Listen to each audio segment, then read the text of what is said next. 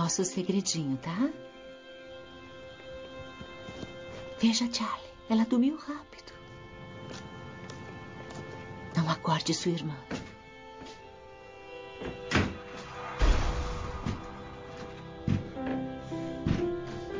É minha culpa. É minha culpa. É tudo minha culpa. Ah, é minha culpa. É tudo minha culpa.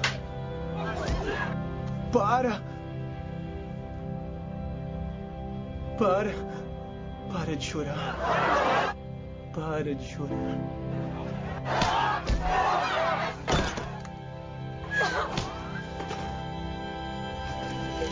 Será o nosso segredinho.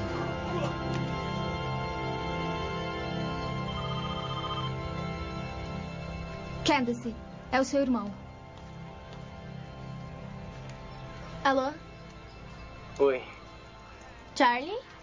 Sam e o Patrick foram embora. E eu não consigo parar de pensar numa coisa. No quê? Candice. Eu matei a tia Ellen, não matei?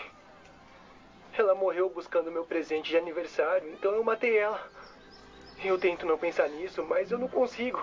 Ela dirige e morre. Mande a polícia pra Foi minha, minha casa. culpa. Eu tô pirando de Não. novo. Charlie, escuta. O papai e a mamãe logo estarão em casa com o Chris. E se eu quisesse que ela morresse? O quê? Ei! Charlie!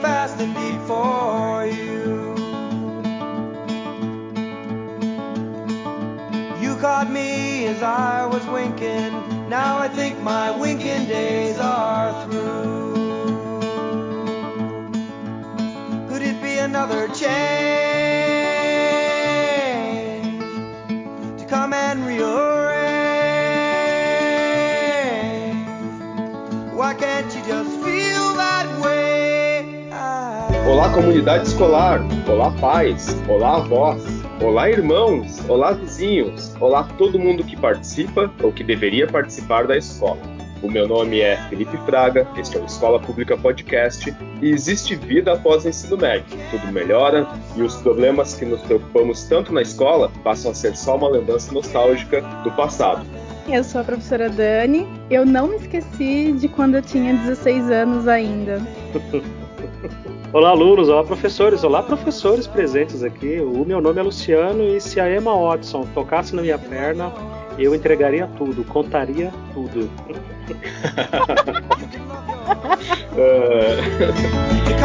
Rearrange.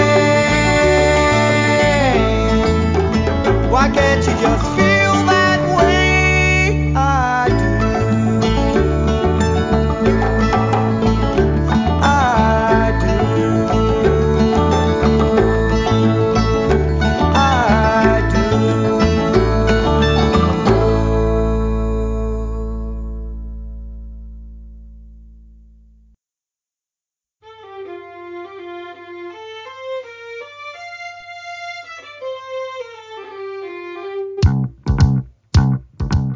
pessoal, então vocês assistiram o filme, eu queria saber um pouquinho o que, que vocês acharam, né? Vocês disseram em off aí que foi a primeira vez que vocês já assistiram, eu já assisti mais de 100 vezes, eu acho, com os alunos na escola e em casa também. Então também foi a primeira vez que assistiu, Dani. Foi, foi a primeira vez que eu assisti. O Luciano também a primeira vez, né? Então, como a Dani é, é, é, professora de ensino médio, eu gostaria que ela, ela falasse um pouquinho sobre o filme, assim, as primeiras impressões dela. Nossa, eu acho que os meus alunos, eles iam se identificar em vários momentos ali com o filme. Eu achei que os personagens eles conseguem trazer bastante para o filme é, o sentimento da, da, da, adolescência, né? O sentimento que, que um adolescente do ensino, do ensino médio possui quando ele está inserido em outros grupos que não só o grupo familiar ou é, o grupo de amigos mais próximos, né? E o, o, Luciano, faz muito tempo que tu não dá aula para ensino médio, Luciano. Quando é que foi a última vez que tu trabalhou com ensino médio? Dei algumas aulas esse ano uh, ah, para tapar buraco, né? Porque alguns professores insistem em não trabalhar, em faltar. Então, eu sou aquela pessoa que está ali o tempo todo na escola e às vezes segura algumas turmas, inclusive ensino médio inclusive a terceiro ano. Né? São alguns alunos que estão se despedindo da escola, assim como personagens ali do filme. Uh, eu evito, né? Eu disse isso em outras gravações. Eu evito às vezes assistir filmes de escola porque eu fico muito impactado. Eu levo muito para o lado pessoal, né? Quando eu vejo um aluno é, é, desrespeitando um professor, quando eu vejo o aluno lacrando e o professor é o idiota, ele é o imbecil, isso me incomoda um pouco, porque a gente sabe que essa é uma visão é, distorcida. O moleque, ele é só um moleque, a menina é só uma menina, e o profissional que está ali, ele estudou a vida inteira, ele tem os seus problemas, tem família. Mas o filme, justamente por uma necessidade narrativa, ele sempre coloca o adulto como um bobalhão, né, o inimigo a ser combatido, e o jovem ele é a estrela, né, ele é o top, então ele pode fazer o que ele quiser, porque afinal de contas ele é jovem. E foi isso que aconteceu com esse filme. Eu, esse filme é de 2012, eu não assisti esse filme desde a época porque eu imaginei que era alguma coisa parecida. Eu falei, ah, lá um monte de jovem descolado e os professores bobões. E, para minha surpresa, não foi nada disso. Nada, nada disso. É um filmaço. É, o, o, interessante, já que tocou nessa visão do professor, é que nesse filme ele mostra uh, duas visões de professor, né? Porque eles têm ali o professor que seria de, de língua inglesa, de literatura ali, que mostra como um professor mais humano, até com os próprios problemas, assim, e ao mesmo tempo eles retratam outro professor que seria o professor lá de, de, de técnicas de marcenaria, alguma coisa assim, né? Que daí já é um professor mais turrão, assim, já é mais a versão estereotipada do professor, né? Então é legal que eles abordam a, a, as duas visões no mesmo filme. Assim. Sim, eu, eu achei bacana essa abordagem, mas como o Luciano falou, eu não senti em nenhum momento que nem o, o professor de língua inglesa, né, no caso, e nem o professor de marcenaria, vamos dizer assim, nenhum deles fez papel de, de bobo ou de idiota durante o filme, né? Eu achei que eles tiveram papéis bem importantes, tanto para mostrar é, como um professor enxerga o comportamento do aluno, como também como o outro professor, no caso, né, é, lida com algumas gracinhas, algumas peripécias dos alunos. Eu achei que o, o filme tratou muito bem desses pontos de vista. Concordo. E o filme, ele não te dá nenhuma dica, né? Ele não te coloca no tempo, nada. Você que tem que descobrir sozinho. Eu comecei a entender que época que era o filme, porque o filme é de 2012. Uh, mas o filme não se passa em 2012. Claramente ele se passa muitos e muitos e muitos anos antes.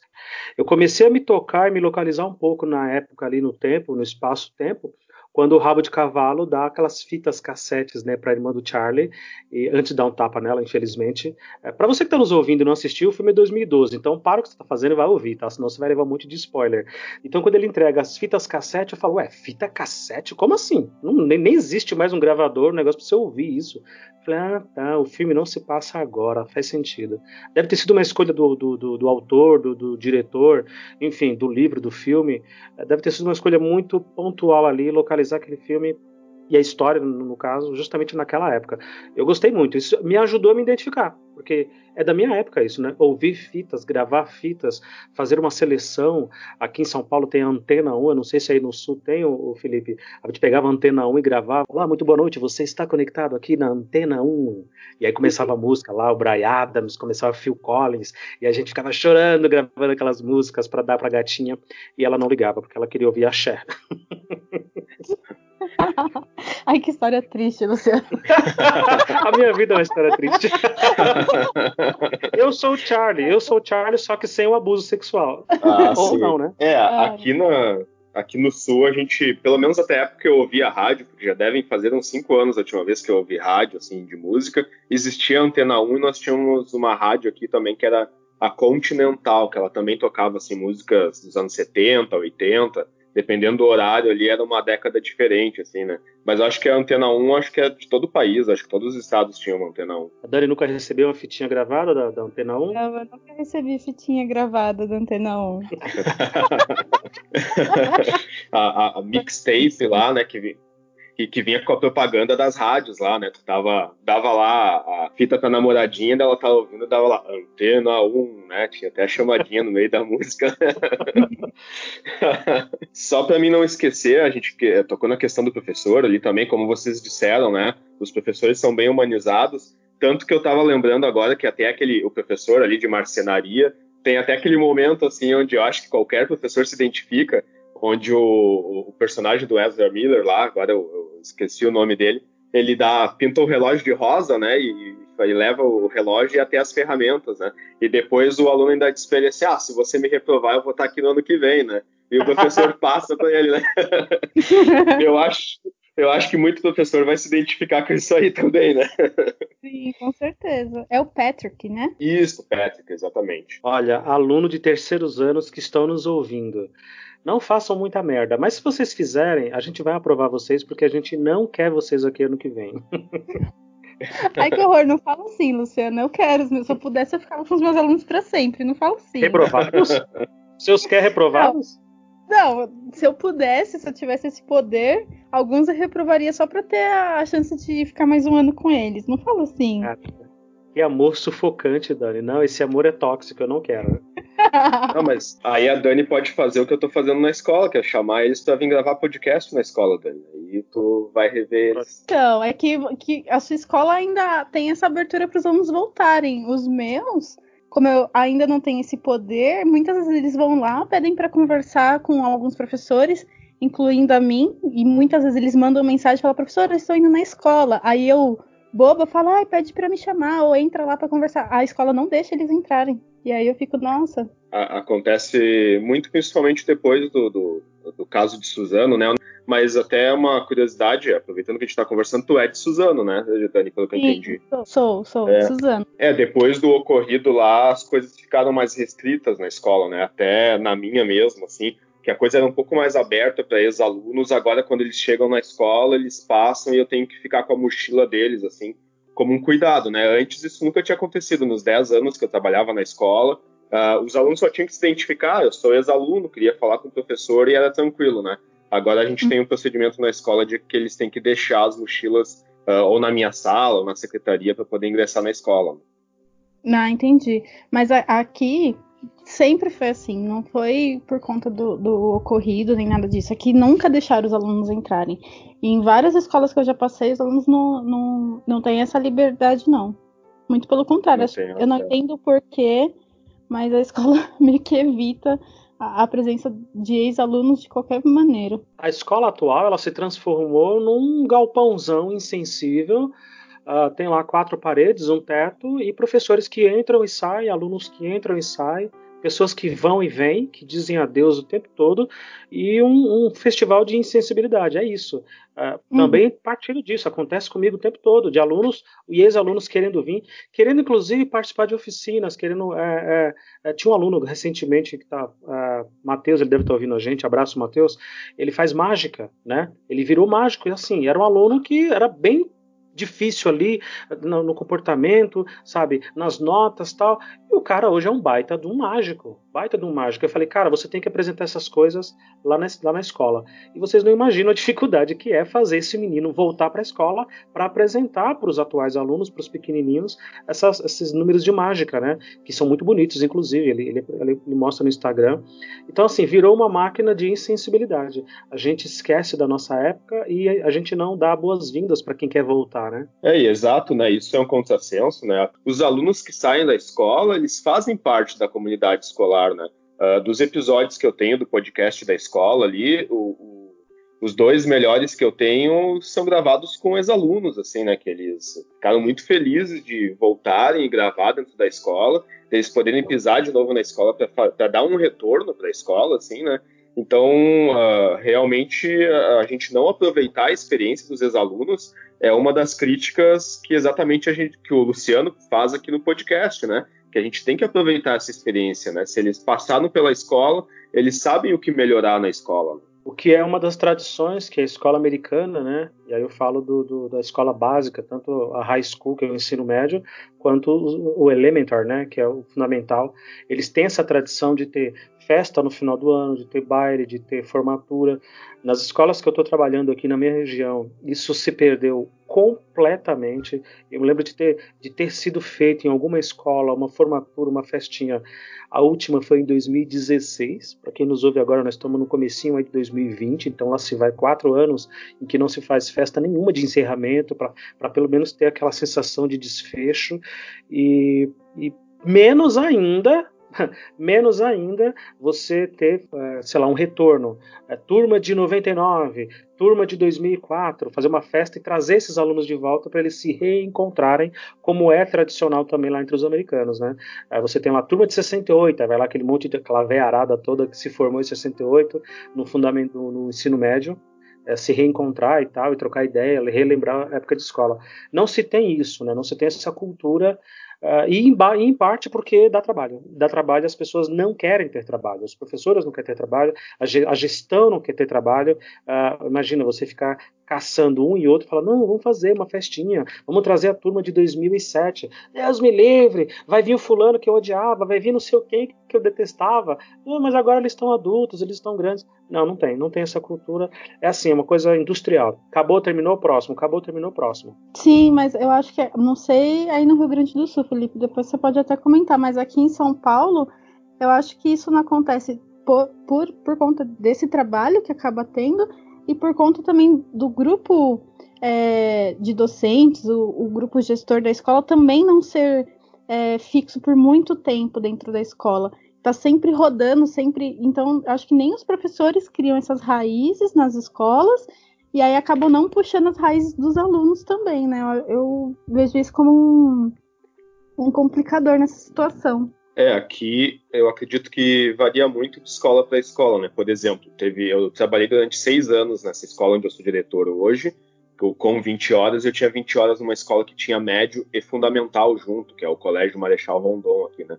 Lá as festas já são tradicionais, assim, é pelo menos um sábado por mês tem alguma coisa com o ensino fundamental, tem festival de banda, e geralmente as bandas são de ex-alunos ou de alunos da escola, uma vez por ano, tem um festival de dança uma vez por ano, né? E tem festa de encerramento uma vez por ano. Isso já é tudo planejado no calendário no início do ano.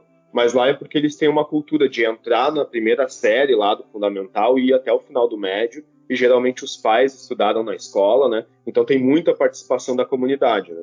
Já na minha, onde só tem ensino médio, que os alunos vêm de, de outras escolas do fundamental, já é um pouco mais difícil, né? Apesar de que o ano passado nós fizemos uma, uma festa que aqui, ela acabou sendo uma festa agostina, né, para ser lá a festa junina, não foi em julho, acabou sendo em agosto, assim. De mais ou menos 300 pessoas do público, uh, 100 pessoas eram de ex-alunos, assim, que vieram para revisitar a escola, para ver os amigos, assim, né. Então, realmente, o difícil é conseguir uh, a mão de obra para trabalhar, digamos assim. Os professores, eles não querem de jeito nenhum, né. Tanto que eu até tentei fazer ela um pouco mais tarde, que ela acontecesse umas 18 da tarde, para terminar às 8, 21 horas. E os professores não quiseram nesse horário, eles quiseram que começasse às 14 horas para terminar às 17, né? Então é, é, mais difícil convencer os professores do que os alunos, né, numa festa dessa.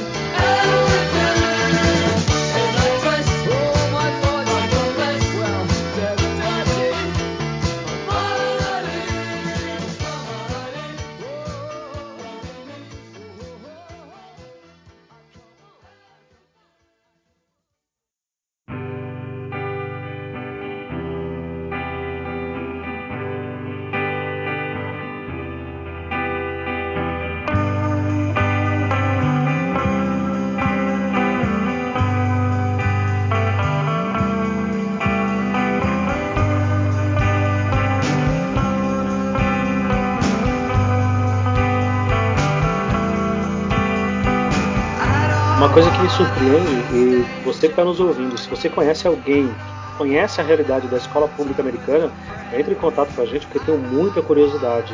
Ah, logo no comecinho do filme, quando o professor de inglês está distribuindo ali algumas atividades e ele percebe que o Charlie sabe a resposta, né? Tanto que o Charlie escreve a resposta do, da pergunta dele no caderno, mas não levanta a mão porque ele não quer ser o bobão ali, o nerd, né? A responder a pergunta. E eu começo a observar, eu, fico, eu sou chato, né? Eu fico observando outros detalhes. A estrutura da sala de aula, né? É, menos alunos, alunos um pouco mais comportados, não sei se é porque eles tinham uma empatia maior pelo professor, mas uma sala mais reduzida, com menos alunos, é uma realidade que eu nunca vivi, e uma sala bem mais estruturada, com muitos livros, prateleiras, cortinas, sabe? Uh, é raro você trabalhar numa escola aqui que tem cortina nas janelas, né? Uh, aí, aí tem cortina, Felipe? Sim, sim, aqui no, na, na nossa escola nós temos cortinas, na verdade, nas salas de aula, as, as janelas são pintadas, elas são pintadas numa, numa, cor bege, assim, daí quando fecha elas fica tudo escuro, né? Mas é porque a gente tem ar-condicionado nas salas que são do segundo piso, né? Nas do primeiro piso não tem, mas nas do segundo piso tem ar-condicionado, daí elas podem ser fechadas e os alunos não passam calor lá dentro. Ai, gente, eu tô, eu tô, eu tô rindo, mas eu não sei se é de nervoso. em sala de aula com ar-condicionado, Felipe. Com ar-condicionado. Assim? É, mas não é uma. Isso, isso não é uma realidade de todas as escolas. Assim, por exemplo, nós no segundo piso nós temos sete salas de aula e embaixo seis, né? Que são 13 salas de aula ao total, né?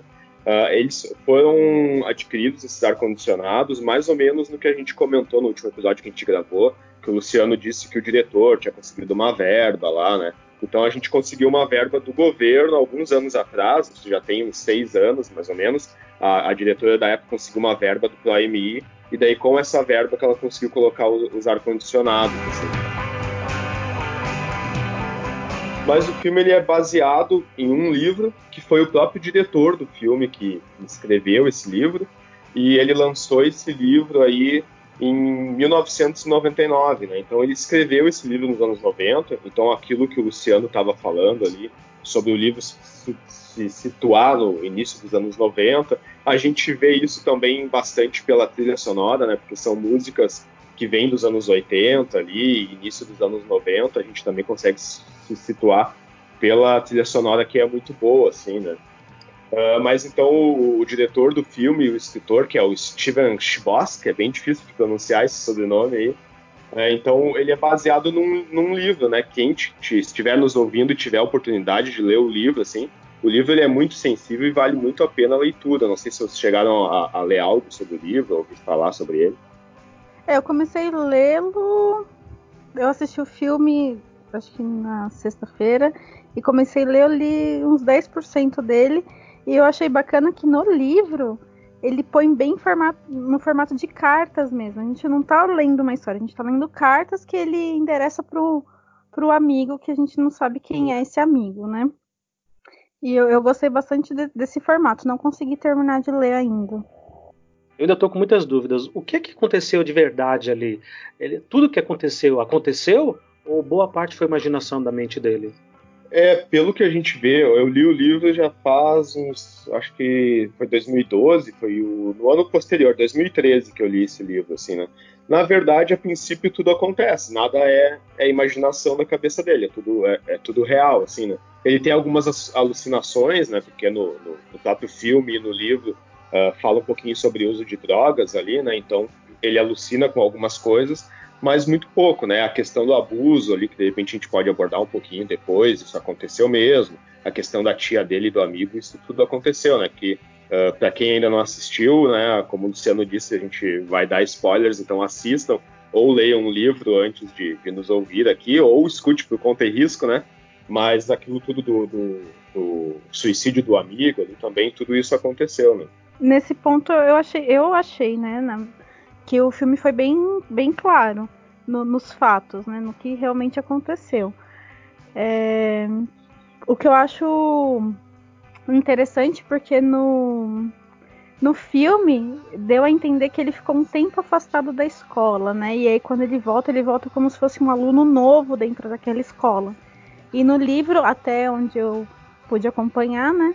É, não, no livro parece que ele, ele teve o ano letivo anterior normal na escola, com um olhar diferente dos professores para ele, né? Eu não sei, Felipe, se você pode deixar um pouco mais claro pra gente esse, É, o que acontece é que ele não, ele não perdeu ano letivo nem nada, né? Que eles terminaram o ensino fundamental ali, e daí quando terminou o ensino fundamental, durante as férias, o amigo dele se suicidou, né? E daí ele ficou um tempo, digamos assim, que de licença saúde, assim, né? Um tempo afastado de atestado da escola, e daí ele perdeu algumas aulas do, do, início, assim, pelo menos no livro é o que dava a entender, mas não deixa muito claro, assim, de qual foi o período exato que ele perdeu de aulas e tudo isso nem no livro fica claro, né? E eu separei aqui dois textinhos bem curtinhos do livro, assim, só para a gente ter um gostinho, se vocês não se importarem, eu gostaria de fazer uma leitura. 25 de agosto de 1991 Querido amigo, estou escrevendo porque ela disse que você me ouviria e entenderia. E não tentou dormir com aquela pessoa naquela festa, embora pudesse ter feito isso. Por favor, não tente descobrir quem ela é, porque você poderá descobrir quem eu sou. E eu não gostaria que fizesse isso. Chamarei as pessoas por nomes diferentes ou darei um nome qualquer porque não quero que descubram quem eu sou. Não estou mandando um endereço para resposta pela mesma razão. E não há nada de ruim nisso, é sério. Só preciso saber que existe alguém que ouve e entende, e não tenta dormir com as pessoas, mesmo que tenha oportunidade Preciso saber que essas pessoas existem. Não sei por que escrevo essas coisas para você ler. Estou escrevendo esta carta porque as aulas começam amanhã e eu estou com muito medo de ir.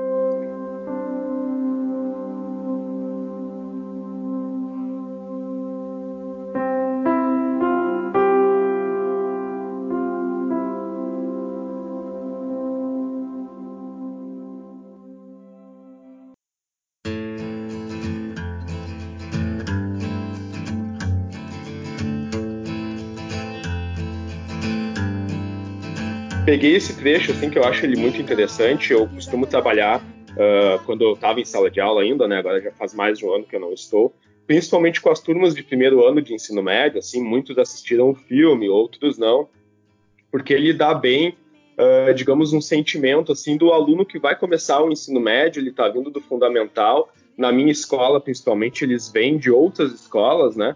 E nem todo aluno começa a, o ensino médio feliz, assim, né? Muitas vezes eles começam realmente com medo do que vai acontecer, porque nem todo aluno tem uma boa experiência no, no final do ensino fundamental e tudo, assim, né? Meus alunos, eles já estão na escola que eles cursam o ensino médio, então eles o que eles anseiam são pelos professores, porque é, eles não. Geralmente o, o, fundamental é no período da tarde, então os professores que pegam aula do ensino médio trabalham no período da manhã. Então eles ficam naquela ansiedade de conhecer os professores novos, né? Agora os, os colegas, os alunos, o ambiente, eles já não têm mais isso porque já conhecem. Muitos têm irmãos no ensino médio, muitos já já conhecem o público, já conhecem todos os colegas. Então eles ficam ansiosos pelos professores. Quem vai dar aula para eles, né? Quem serão esses, esses personagens tão diferentes, tão. Enfim. Então eu não, eu não sinto essa ansiedade nos meus alunos, não. Faz sentido. A, a escola do Felipe elas parecem muito com esse modelo que o livro e o filme retratam, né? De uma escola em que o aluno tem que enfrentar uma nova etapa. Então você está ali do primeiro ao nono ano numa mesma instituição, uh, se você não mudou, enfim, vamos, vamos tirar as exceções, né? Mas você está do primeiro ano até o nono na mesma escola, e quando você vai para o ensino médio, para a high school deles lá, você de fato vai para um novo universo, né? Em que já tem os veteranos, que é o caso. Você é o estrangeiro, você é o novato, é o calouro. Isso de fato é muito chocante. É, é muito interessante. A gente enfrenta isso um pouco aqui com o sexto aninho. O sexto ano, quando chegam nas nossas escolas, porque a maioria das escolas aqui, eu diria que mais de 90% das escolas, elas são do sexto ano do fundamental até o final do ensino médio. É, é muito raro você ter uma escola, eu não conheço nenhuma, por exemplo, que seja só de ensino médio.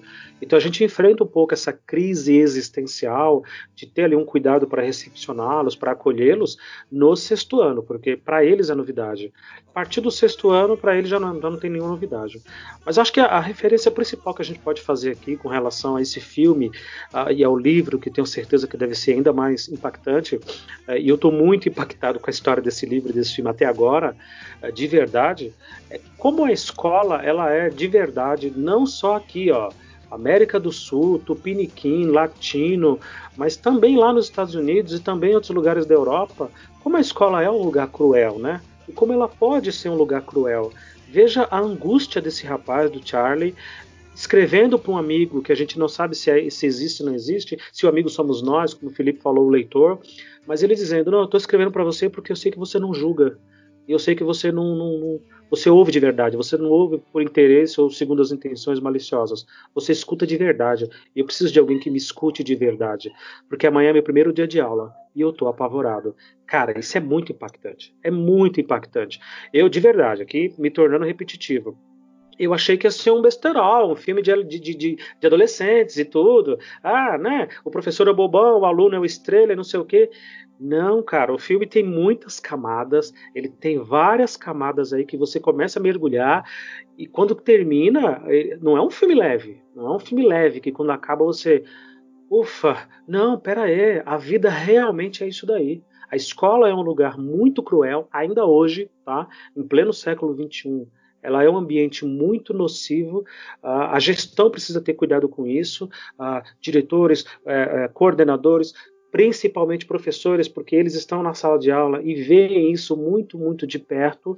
E a gente não tem tanto o estereótipo né, do atleta, como tem lá nos Estados Unidos, do, do da, da cheerleaders, da gatinha, do gatão, mas em alguma medida acaba tendo também quem são ali os, os bambambãs da sala e quem são os mais oprimidos. A escola é um microcosmo da sociedade, né? ela, ela é um resumo do que é a sociedade lá fora. É um lugar de opressão, de, de medo, de pânico, e foi o que mais me impressionou em toda essa história do Charlie, como ele se apaixona, como ele se envolve, como ele namora com quem ele não quer namorar, e depois ele deixa de namorar porque ele é um bocó, porque ele fala as coisas na hora errada, e, e aí por isso que eu comecei a devanear, né? Será que ele está Será que, será que ele está delirando tudo isso? Porque está tudo muito estranho, né? Mas é a visão dele, é a visão dele. E a escola é um lugar muito, muito opressor. Pelo menos na minha época, foi bastante. Eu não sei para vocês na minha época também foi muito, muito opressor o ambiente escolar. E, e por isso que eu falo, eu não, eu não consigo esquecer dessa época do ensino médio, não por traumas, nossa, eu sofri coisas horríveis na escola. Não, não foi, não foi muito bem assim. Mas eu tento sempre lembrar já para poder ter esse olhar para o meu aluno, porque eu sei que não foi fácil para mim, apesar dos adultos minimizarem isso o tempo todo, né? Ah, isso é coisa de adolescente. Isso, ah, isso vai passar. Ele tá sofrendo à toa, uma hora isso vai passar. Mas para eu poder é, tentar ter esse, esse olhar um pouco mais humano para ele, de saber que aquele sofrimento é real para ele, não é algo que tá que ele tá divagando, que ele tá imaginando, é real. Todas aquelas coisas para um adolescente são reais. Para o Charlie, os sofrimentos, as angústias e os conflitos são reais para um adulto pode ser fácil de. Ah, isso se resolve com, no diálogo, se, se resolve, sei lá, de N formas, mas para o Charlie ali, adolescente que está começando a vida, é, é, algo real, é algo que dói. Né? Ainda mais com a história que ele vem trazendo desde a infância. Vocês sabem que a primeira vez que eu assisti esse, esse filme, eu também assisti ele achando que ia encontrar outra coisa, assim como o Luciano disse, que ia encontrar um filme de, de besterol americano, de high school, onde todo mundo é perfeito, ou que tem aqueles estereótipos assim da popular e o, o perdedor, o loser, como eles dizem no, nos filmes, assim, tudo, né? E para mim foi surpreendente assim de o quanto eu enxerguei a própria escola onde eu trabalhava e a minha própria época de ensino médio, assim, né? A começar pelo próprio nome do filme, né? Que aqui ficou as vantagens de ser invisível e no inglês, no original, seria as vantagens de ser um papel de parede, né? Uh, o que é muito interessante, né? O que quer dizer que o personagem principal ali, o Charlie, ele é nada mais que um observador, né? Ele é alguém que está observando todo aquele círculo social dentro da escola, assim. E eu me identifiquei por lembrar da minha época de ensino médio, de que eu enxergava muito isso, né? A escola onde eu, eu estudei, no ensino médio, ela também tinha fundamental e médio, e quando eu passei para o ensino médio, sendo fundamental para o médio, a gente notava que alguns alunos, eles não estavam mais naquele ano, assim, né? E muitas vezes a gente conversando, perguntando para os amigos e tudo, alguns se mudavam, né? Mudavam de cidade, mudavam de bairro, mas acontecia muitos casos onde os alunos se mudavam porque eles não queriam mais estar naquela escola. E, e isso acontece também na minha escola. A gente recebe alunos que eles vêm de outras escolas que têm ensino médio, mas é porque eles não queriam mais ficar naquela escola por algum motivo, né? Então, muitas vezes é bullying, aconteceu alguma coisa com eles na outra escola ou no, no círculo familiar que faz com que eles quisessem trocar para ter uma outra experiência, até para deixar o passado para trás mesmo, assim, né? muitas vezes a gente não, não enxerga o que está acontecendo, porque o círculo de adolescentes no ensino médio, às vezes eles fingem muito bem, assim, né? Uh, ou alguns são tão egocêntricos, assim, que, que às vezes está acontecendo alguns problemas e a gente não enxerga, né? E, um outro problema também, que agora, como gestor, desde a época que eu virei vice-diretor, eu comecei a enxergar, que principalmente aqui nas escolas do Rio Grande do Sul acontece uma coisa que eu, eu, eu acho muito séria, assim, que, primeiro, eles não têm atendimento psicológico, nós não temos psicólogos na escola, né? A gente tem a figura do orientador educacional, que até eu conversei com o Luciano em outros. Mas o problema é que esse é o profissional que está mais em falta dentro das escolas. Todo ano, quando muda de ano letivo, ou no meio do ano letivo, que se aposenta algum profissional, alguma coisa assim, se, se aposenta o supervisor ou o vice-diretor, Uh, o primeiro lugar que se tira é da orientação educacional. Pega o orientador e bota a fazer a parte burocrática na supervisão ou a coordenação pedagógica, porque se julga isso mais importante, né? E os alunos ficam sem essa orientação, né? Fora o fato de que né, nessa minha trajetória, que não é tão longa assim, é de, de 12 anos dentro de escola, uh, eu uh, conheci péssimos profissionais nessa área de, de orientação educacional, né? Então, a gente, na, na, minha escola mesmo, nos últimos anos, a gente já teve casos de tentativa de suicídio e até de alunos que foram a vias de fato uh, para o suicídio, assim, né? Então, acho que isso é uma, é, é uma área dentro da, da, educação, dentro das escolas, que a gente peca muito de não, não, não ter e não investir nela. Concordo, concordo. A escola tinha que se mobilizar de todas as formas, com todos os recursos, para que pudesse equipar, né, pudesse equipar com material humano, com material é, físico mesmo, sólido, e garantir que esses jovens tivessem todo tipo de acompanhamento, todo tipo de acesso. A escola, na minha época, como adolescente, no ensino médio, assim como a escola do Charlie, e, e ela não foi uma escola de descoberta, de desconhecimento. Muito pelo contrário, muito pelo contrário. Ela era assim um ambiente nocivo, um ambiente tóxico, um ambiente é, de que apenas estavam ali para repassar conteúdos prontos, pré-estabelecidos, sei lá por quem, e a gente continua assim ainda. A gente ainda continua e muitas vezes é, fazendo esse tipo de papel. Os poucos que conseguem fazer isso são os professores que nadam contra a corrente e nadam sozinhos, porque não, não é tão simples assim. Então, assim, a escola não é um lugar de descoberta, de autoconhecimento, precisava sim ter acompanhamento psicológico, uma coisa pedagógica realmente séria, aprofundada, de qualidade, uh, e eu, eu não vejo isso. Infelizmente, eu não vejo isso.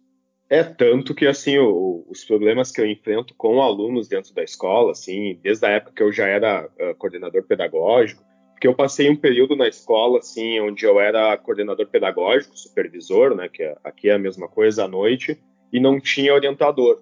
E depois foi um outro período onde eu fui vice-diretor do turno da noite e eu não tinha nem supervisão nem orientação, assim, né.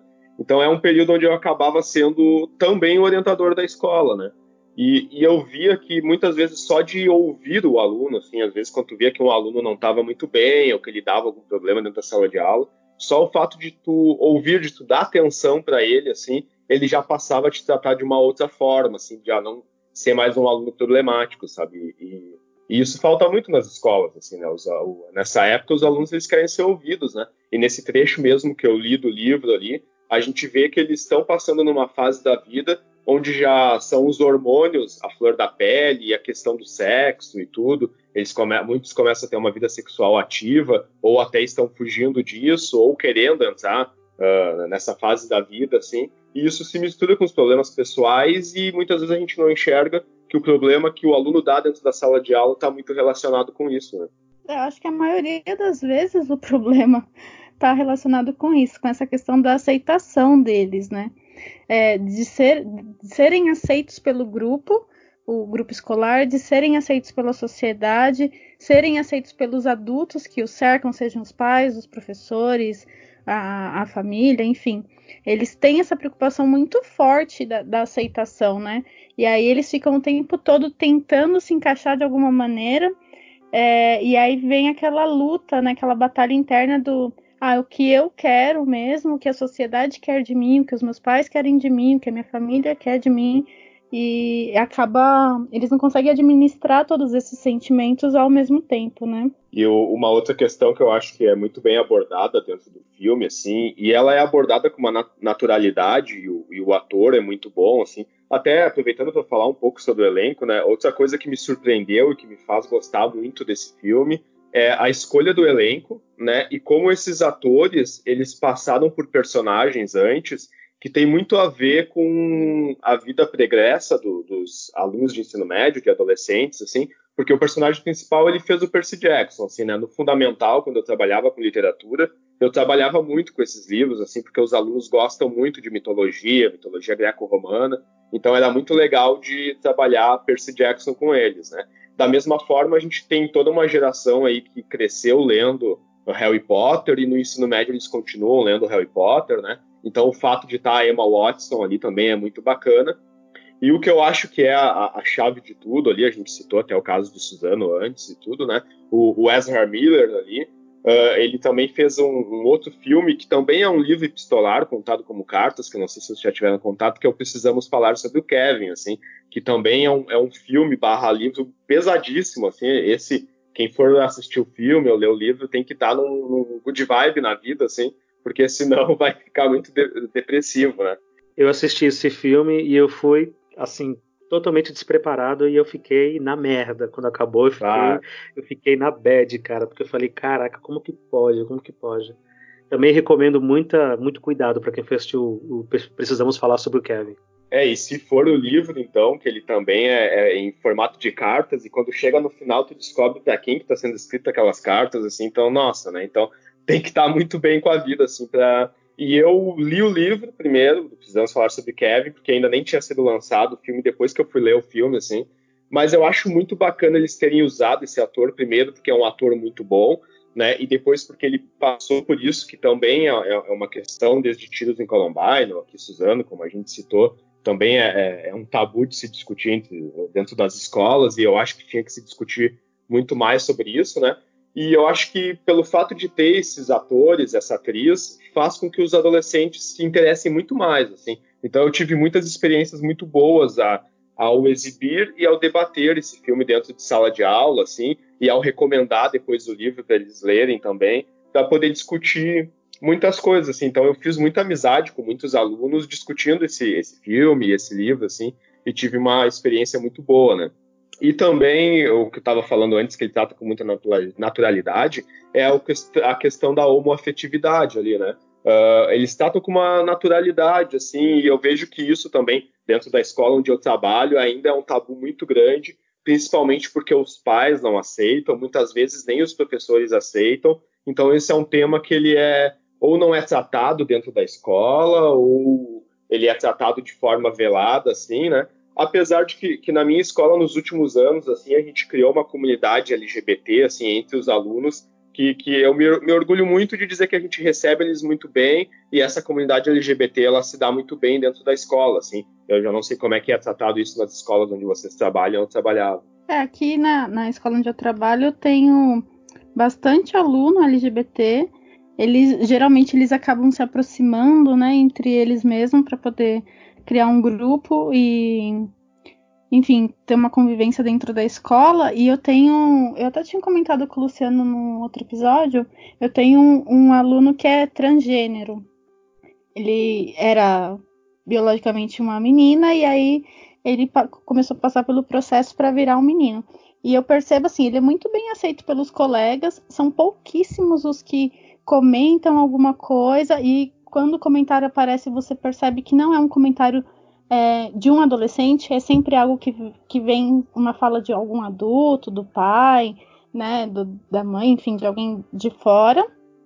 Mas o que eu vejo mais resistência são dos professores, porque esses professores deram aula para esse aluno quando ele ainda era chamado pelo nome feminino e quando passou para o nome masculino, os professores ficaram indignados. Imagina, eu chamava de Maria, agora eu tenho que chamar de João. Não, para mim é Maria. E isso, nossa, eu fico, eu, eu compro a briga, porque eu acabo discutindo com os colegas a, a questão do respeito e tudo mais. Aqui nesse ponto, eu acho que a dificuldade é mais com os adultos do que entre os colegas mesmo. É, veja que tem sempre um ponto em comum aí, né? Ah, não tem jeito. A, a, a sociedade ela vai precisar evoluir por si só.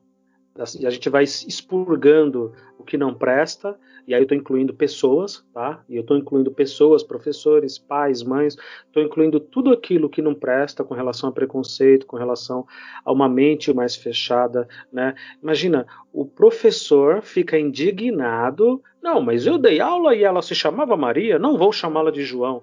Cacete, é, é tão importante para você assim chamar o aluno ou aluna de João de Maria? Te enxerga. O mundo não é só isso, o mundo é muito maior do que isso. Se a pessoa se sente bem sendo chamada ou chamado de João, chama de João. Qual que é o problema? Qual que é o problema? É o que o, é o, que o Drauzio Varela fala. Se isso te afeta, se te incomoda tanto a sexualidade de alguém, que uma pessoa faz na cama, você tem um problema emocional, um problema psicológico muito sério muito sério. Então veja, ah, sempre parte dos adultos um problema e o X da questão. E o livro barra filme, ele trata isso com muita leveza, muita leveza. Uh, vocês estão falando, eu estou aqui refletindo, fazendo as minhas anotações. O professor de, de língua inglesa, que também né, literatura, ele é sempre uma pessoa um pouco mais leve, uma pessoa um pouco mais acessível, mais tranquila, mas também o filme não dá muito foco para os adultos, reparem. O professor de marcenaria lá, o de ferramentas, também é o adulto da história, é o estereótipo tal, ele é mais durão, mas também não é um chato de galocha, não é um cara insuportável. Tem o pai do, do, do Charlie, né? Tem o irmão mais velho do Charlie que volta, aí a gente não sabe muito a história dele, se ele está feliz na carreira que ele escolheu, que ele está estudando e coisa e tal. Ou seja, os adultos, eles não são muito abordados ali, os adultos são secundários. Os adultos são personagens é, secundários nessa, nessa trama toda aqui, que é a própria vida da gente. E é assim que funciona quando a gente é adolescente, e é assim na história do Patrick, do Charlie, da menina também, de todos eles. E eu imagino que dos alunos que estão hoje matriculados no ensino médio, que são nossos alunos. Os adultos são secundários, eles estão fazendo a própria história. Independente de qualquer coisa, eles estão fazendo a própria história. E se depender deles, o preconceito realmente diminui, o racismo diminui, a homofobia diminui. O problema realmente são os adultos. A gente precisava de algum jeito se livrar dos adultos e deixar só a molecada com a sua inteligência, com a sua maturidade, ainda que em confecção ali, ainda que em construção, deixar a molecada tocar o barco, porque se for depender da véia arada, se for depender desses conceitos arcaicos, dessa ideia maluca que as pessoas têm, de que não, mas na minha época, vai cagar aqui na sua época.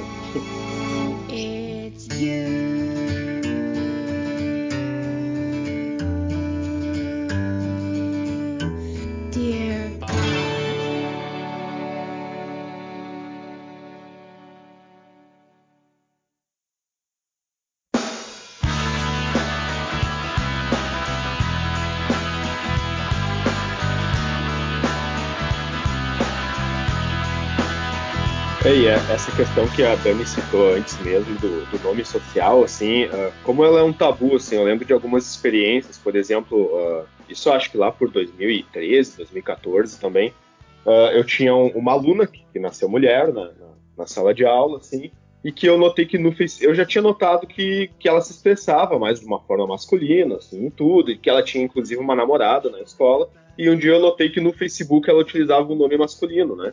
Aí, a partir daquele momento, um dia, uh, antes de fazer a chamada, eu chamei ela e perguntei lá, cara, tu prefere ser chamado com, com esse nome masculino? Ah, senhor, eu prefiro, né? Porque eu, esse é meu nome de verdade. Né? Eu disse, não, então a partir de hoje eu anotei na chamada e sempre chamava com aquele nome, assim, né?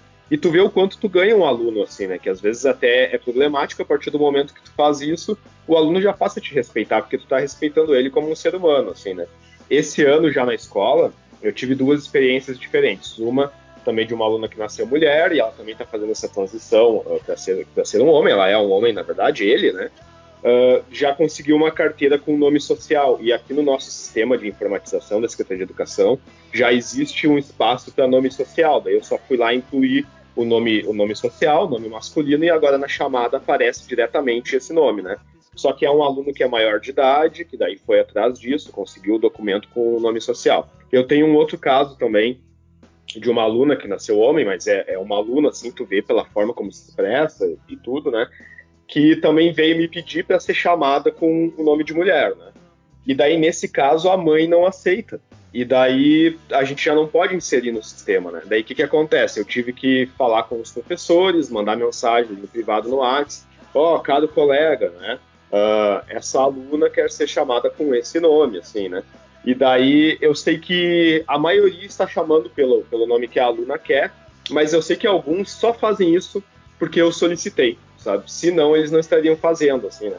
Teve até um, um ou dois que me chamaram e disseram assim: Ah, Felipe, eu não acho certo, mas como tu tá pedindo, eu vou fazer, sabe? E daí isso é, é, é um tabu muito grande, assim, né? De quando a família não aceita, fica mais difícil da gente conseguir cumprir, porque existe uma legislação em relação a isso, né? E quando o aluno é menor de 18 anos, essa legislação ela, ela já não funciona, já é muito mais difícil, assim, né? Da gente conseguir cumprir a vontade do aluno, né? Aqui em São Paulo, Felipe, também, no sistema de chamadas, a gente já tem ali um campo que você pode acrescentar o um nome social. Eu estou falando para quem nos ouve aqui da escola estadual, né? Das prefeituras, como elas são muitas, não, não tem essa informação. Eu acho que não é, não é só uma questão de preconceito de, de, de, de resistência, é burrice mesmo. É burrice mesmo. Aquela pessoa gosta de ser chamado de João, então, é isso que você precisa para ser feliz nesse momento? É o que eu posso fazer por você? Você falou, você matou a charada aí, Felipe. Eu ganhei a aluna pro meu lado. Porque ela ou ele quer ser chamada de ela ou ele. Quer ser chamada de Maria ou quer ser chamado de João. Ponto. Isso é tudo que eu posso fazer por você agora? Tão simples, tão objetivo, tão direto. É, é mais do que preconceito, é burrice mesmo. Eu ouvi, já disse isso em outros episódios aqui, eu ouvi de mais de um professor barra professora dizendo: Ah, mas você não acha que também está uma moda agora, esse negócio de todo mundo ser gay? Eu falei, peraí, eu, essa moda aí eu nunca tive, não. Porque eu nunca escolhi ser hétero ou ser gay. Eu sempre fui. Eu sempre me entendi como um rapaz que gostava de meninas. Pronto, essa é a minha condição. Agora, você veja como que até na escola, e aí eu recebo muitas mensagens de pessoas surpresas, né, quando ouvem o podcast, dizendo: Poxa, concordo contigo, esperava que professores fossem um pouco mais esclarecidos, um pouco mais evoluídos, tivessem um pouco mais de discernimento. não tem, não tem, meus queridos. A escola é um reflexo da sociedade também com relação aos professores. Então lá tem gente preconceituosa, tem gente racista, tem gente homofóbica ao extremo, tem fundamentalista religioso, tem fundamentalista de direita, fundamentalista de esquerda, tem de tudo, tem de tudo. E infelizmente a escola ela não está imune a isso. É mais do que ignorância e preconceito, é burrice mesmo. É burrice total, né?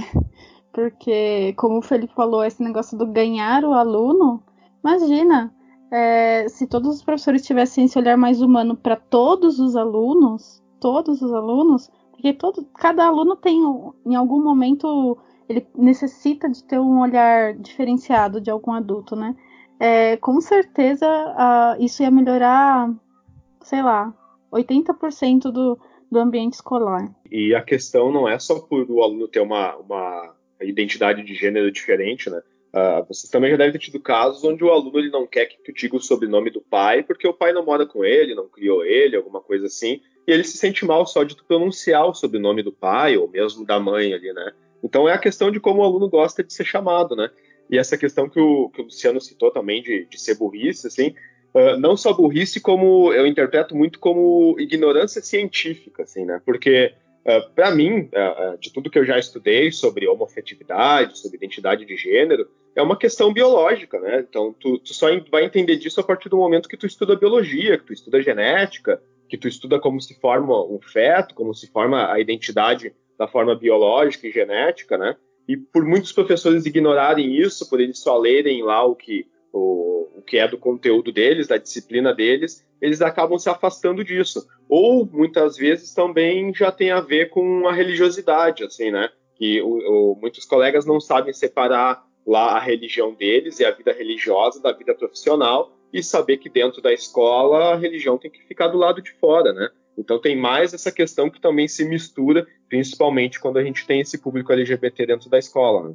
Deixar a religião fora da escola, a política, deixar a babaquice, a burrice, é difícil, é difícil. Infelizmente é difícil. É, e a gente vive tempos até mais ousados, assim, por exemplo, eu recebi alunos no ano passado e outros alunos que vieram para cá, de uma mesma escola aqui no Rio Grande do Sul, aqui da minha cidade, onde eles disseram assim, ah, uh, eu quero, eu tô querendo sair daquela escola porque o, o diretor, junto com o orientador, o professor da escola, me chamou porque notou que eu era LGBT e ameaçou contar pro meu pai porque meus pais são evangélicos, sabe? Chega esse absurdo, assim, da gente viver tempos onde o profissional de educação está fazendo esse tipo de coisa, né? Ao mesmo tempo, ano passado eu tive uma questão também com, com um colega dentro da escola, assim, que eu tive que pedir para procurar outra escola porque uh, esse colega ele também estava fazendo uma perseguição com, com os alunos que eram LGBT e inclusive usando a religião dele para por causa disso, entendeu? Para expressar o seu preconceito pelos alunos por causa da religião, né? O que é um, é um absurdo tremendo, assim. E, eu, e me parece que nos próximos anos isso vai aumentar muito mais, assim. Infelizmente, infelizmente, Felipe, eu tive professores, colegas de ciências que se negavam a falar do Darwin, se negavam a falar da evolução das espécies, se negavam a tratar esse tipo de assunto dentro de sala de aula porque eles eram evangélicos ou eram católicos ultra uh, ortodoxos, sei lá das quantas. E eu, assim, amigavelmente conversar, mas vem cá, mas você nem aborda o tempo. Ele, não, não, não, isso aí, isso aí é coisa do diabo. É sério mesmo? Você, você acredita mesmo nisso? Que a sua fé ela não possa suportar uma aula?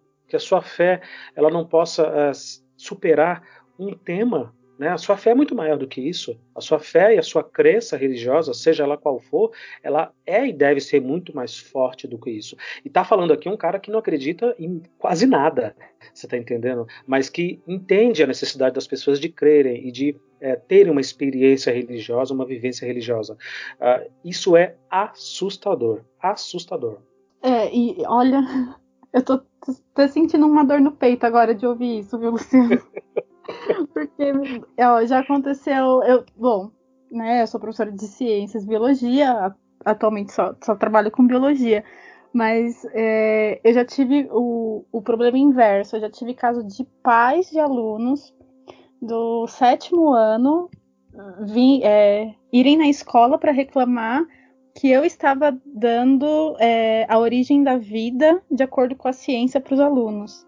Que isso não era adequado para aquela idade porque os alunos estavam fazendo é, escola dominical, é, catequese, enfim, é, em alguma escola, escolinha da, da igreja, e aí eu estava desviando o olhar desses alunos para a ciência e não para o que Deus disse.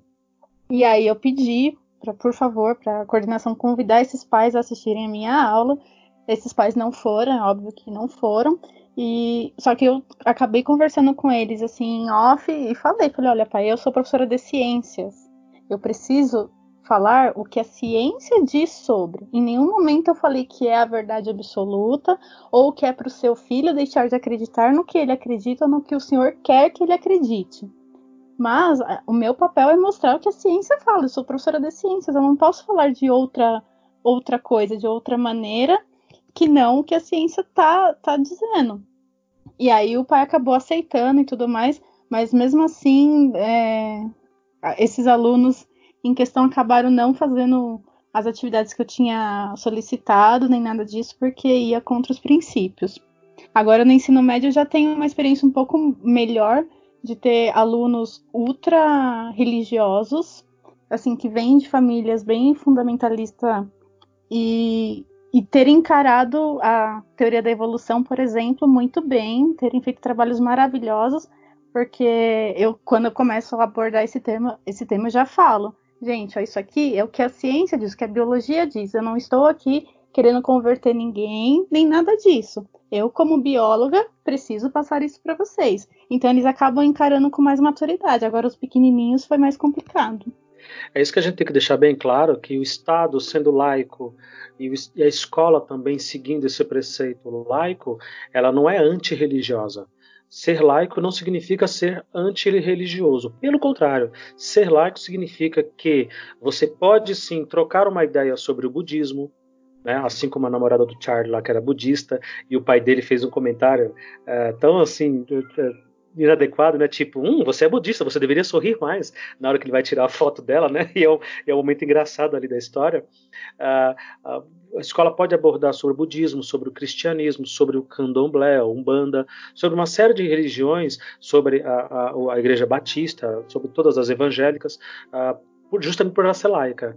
Uh, se ela tivesse um único preceito religioso, uma orientação religiosa, ela só poderia falar daquela religião. Então imagina, uh, mais da metade, isso vai mudar nas próximas décadas, mais da metade da, da população brasileira é católica. Então, a maioria, né? Então a escola tem que obedecer à maioria, ou seja, vai ensinar somente coisas católicas. Vamos colocar os padres e as freiras lá dentro para dar aulas de religião e dar aulas de, de criação do mundo e coisa e tal, né? Uh, eu tenho certeza que muita gente ia discordar disso. Peraí, mas a, a, católica não é a única visão. Ah, agora você me entendeu. Laico significa isso. Significa que a gente pode falar de todas as crenças, ou falar de crença nenhuma, ou falar da ciência também. Ah, o, o bacana de ser laico é que a gente não exclui nada. Você inclui tudo, todos os assuntos. É, tu sabe que alguns problemas que eu já tive, assim, de. Eu já tive alguns convites para trabalhar em escola particular, né? E uh, duas questões que fez com que eu não fosse, né? A primeira é você, uh, você mesmo já citou em outros episódios, assim, que a gente não tem muita liberdade dentro de uma escola particular. Geralmente essas escolas elas são confessionais, elas seguem alguma co corrente religiosa, né? E também é claro que eu, eu, não fui trabalhar principalmente porque não ia me pagar muito mais do que eu ganho e eu ia ter essa, essas restrições, assim, né? Então geralmente como as escolas particulares quase sempre são confessionais, eu, eu tenho um problema em migrar para escolas particulares também por causa disso, assim. Mas teve outras questões, a Dani estava comentando de reclamação de pais, assim. É impressionante que ao trabalhar esse filme na sala de aula, foi o único filme que eu já tive reclamação de, de alunos e pais ao mesmo tempo. Era mais do pai do que do aluno, né? Eu me recordo que eu tive, uma das primeiras vezes que eu exibi, eu sempre peço para os alunos, pedia para os alunos fazerem uma ficha de leitura sobre o filme, né? Então teve um ano que apareceu uma mãe na escola reclamando que ela não queria que a filha fizesse sobre aquele, sobre esse filme, porque tinha um beijo gay no filme, assim, e também tinha o, aquela apresentação do Rock Horror Picture Show ali. Depois eu quero falar um pouquinho sobre isso também. Mas daí o que, que, aconteceu? Eu disse: não, não tem problema, né? o aluno tem liberdade para escolher. A regra é a seguinte: é uma aula de literatura. O aluno tem que escolher um filme que seja baseado num livro ou fazer sobre um livro, né? Aí tem essa liberdade. O que, que a aluna escolheu? Ela escolheu Jogos Vorazes. Eu gosto também bastante de Jogos Vorazes, assim, né? Mas eu acho muito, muito contrassenso, assim, muito tabu que, que, que um beijo gay, digamos que um ato de carinho num filme, ou a mãe ficou uh, tão revoltada com isso, né? E já nos Jogos Vorazes, que são uh, adolescentes se matando, né? Que é, é sobre violência, no fim das contas, ela já não se importou, né? Isso, eu nunca entendi isso, assim, sabe? Desde que eu comecei a, a é. pensar sobre esses conceitos, né? Olha, olha, vou falar para você, é muita insegurança, viu? Porque eu não consigo encontrar outra definição. É muita insegurança anal esse povo é, ficar abalado por um beijo gay. Ah, eu não, eu, não, eu não concordo com beijo gay. Ok, é só você não beijar um gay, simplesmente assim. É, e, e, ao mesmo tempo, assim, eu, eu via com alunos que, que, tinham uma certa corrente religiosa dentro da sala de aula, quando a gente debatia, que eles se incomodavam muito mais com o, o, beijo gay que acontece, até do que com a cena do, do rock horror ali, né? Porque o rock horror, ele na verdade, o personagem principal, para quem já assistiu o filme, ou mesmo uh, quem assistiu o filme original, né, que é o Rock Horror Picture Show, ou quem já assistiu cenas da peça, ou assiste no, no próprio As de Ser Invisível, né? Que ali o personagem principal, ele, ele é um, um travesti e ele tem toda uma simbologia ali, né? Da, da questão do, do travesti, da questão da sexualidade, né? Uh, até eu fiz uma pesquisa depois e eu vi que muitas escolas uh, americanas realmente no high school eles fazem aquela representação ali do, do rock horror que eu achei uh, bastante interessante, né? Porque lá em algumas escolas eles têm aula de teatro e os alunos que têm mais essa identificação, assim, e às vezes nem precisa ser LGBT, né? A questão do travesti não, não é para alunos que são, que, que, geralmente são, são LGBT, né? Tem alunos que nem são, mas eles acham divertido se travestir. Até vocês estavam falando sobre as festas, assim, geralmente a gente tem no ano, isso parte totalmente dos alunos, não é uma coisa que a escola incentive e a gente também nem restringe, que os alunos gostam muito de fazer todo ano o dia do troca. Existe um ano na escola onde os meninos vão vestidos de meninas e as meninas vão vestidos de meninos, assim, e rende as fotos mais engraçadas, assim, né? A gente já teve até algumas reclamações de pais por causa disso, mas é uma coisa que, que parte totalmente dos alunos, né? Então, não, e é esse o, o argumento, né? Cara, uma escola inteira invertida nas roupas. Realmente, essa, essas fotos eu vou querer ver, vou pesquisar depois. Você falou da parte que mais te impressionou. A parte que mais me impressionou foi o tapa que a irmã do Charlie levou. Uh, foi como eu falei, a história tem muitas camadas, né? Ela tem muitas formas de ver. O tapa que ela leva e a expectativa nossa é que ela diga, queridão, tchau, né? Tchau, eu não vou ficar com alguém que me bate, né? Alguém que me agride fisicamente. E ela diz: Não, eu sei o que eu tô fazendo. Ela fala por irmão: Deixa comigo. Ele, ele não fez por querer. Você viu, eu provoquei ele. Eu fiz por merecer. Isso para mim foi a pouco mais chocante do filme. Mais do que saber do abuso e tudo, né? Que o abuso, na verdade, foi um plot twist. Mas a irmã dele apanhando do cara que gravava fita com músicas românticas, era tão carinhoso. O cara sentou e um tapa na cara dela. Isso para mim foi impactante. Sim, é, como você falou, tem muitas camadas, né? Eu fiquei impactada com, com essa cena e fiquei quando a, a Sam fala que ela pratica bulimia, que ela não é só. Que, isso não fica tão expresso no, no filme, mas ela, essa fala dela eu fiquei bem tocada, porque eu tenho, eu tenho amigas professoras que relatam que praticavam bulimia quando adolescentes para serem aceitas pelas, pelas amigas e para tentarem arrumar um namoradinho ou coisas assim. E aí eu fiquei meio é, impactada porque assim, eu, eu, professora Dani, eu sempre tive um, um, problema de ser um pouco acima do peso. E aí eu na adolescência eu tinha, né, esses bloqueios de ah, eu não, não vou ser aceita, eu não vou. É, imagina, eu ia arriscar arrumar um namoradinho jamais, porque né, não, não, nunca estive dentro dos padrões. Mas de ver que isso é algo que, que a, as meninas, principalmente, têm essa coisa do não, eu preciso entrar nesse, nesse padrão porque eu preciso ser aceita, porque eu preciso arrumar um namoradinho, porque eu preciso. Então eu fiquei bem tocada com, com essa fala dela durante o filme. É, super concordo pelo seguinte: eu também sempre tive problema com peso e fiquei careca muito cedo, né? A partir de, de 20 anos, moleque ali já estava realmente com aparência de muito mais velho e tive que lidar com tudo isso tive que lidar com tudo isso. A escola poderia ter me ajudado muito. Assim como a escola não ajudou o Charlie, não ajudou o Patrick, a Sam também, com toda a questão da bulimia. Você lembrou isso bem lembrado. Ela, ela falou isso rindo, né? Não, é só assim mesmo, eu pratico bulimia por esporte. Foi mais ou menos algo do tipo que ela disse, né? Uh, a escola precisa parar de todas as formas. A escola atual, moderna, pública, ela precisa parar de ser um treinamento para vestibular.